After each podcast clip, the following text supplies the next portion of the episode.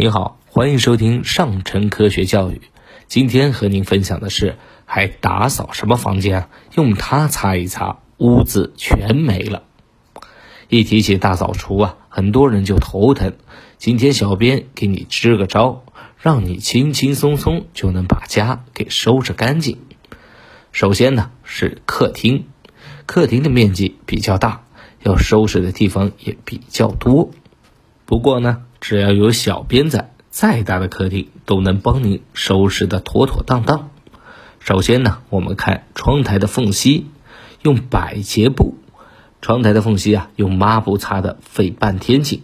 给大家介绍最快速实用的一招，就是准备一块百洁布，把百洁布放在窗台上，用笔标记凸起的位置，再用小刀把百洁布切开，这样呢。百洁布就能和窗台无缝对接。百洁布呢，再蘸点肥皂水，对准窗台缝隙的位置，轻轻的刷一刷，就能轻松清理窗台的缝隙和死角。接着呢，我们再来看沙发。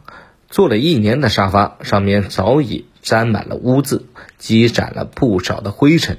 沙发呢又不方便拆卸清洗，怎么办呢？赶紧来自制一瓶沙发清洁剂，一喷一擦就能让沙发干净如初。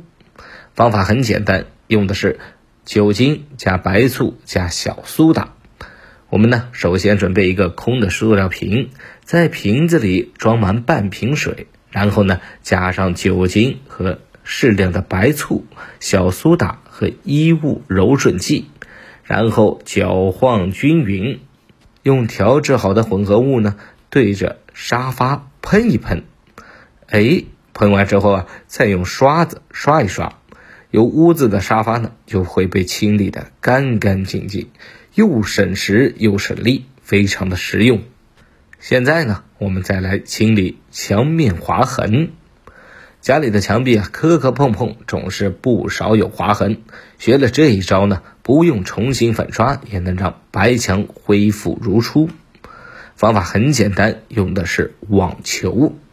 用网球呢，在墙上擦一擦，你会惊奇的发现，上面的污渍会渐渐的消失，你家的墙啊，白的像新的一样。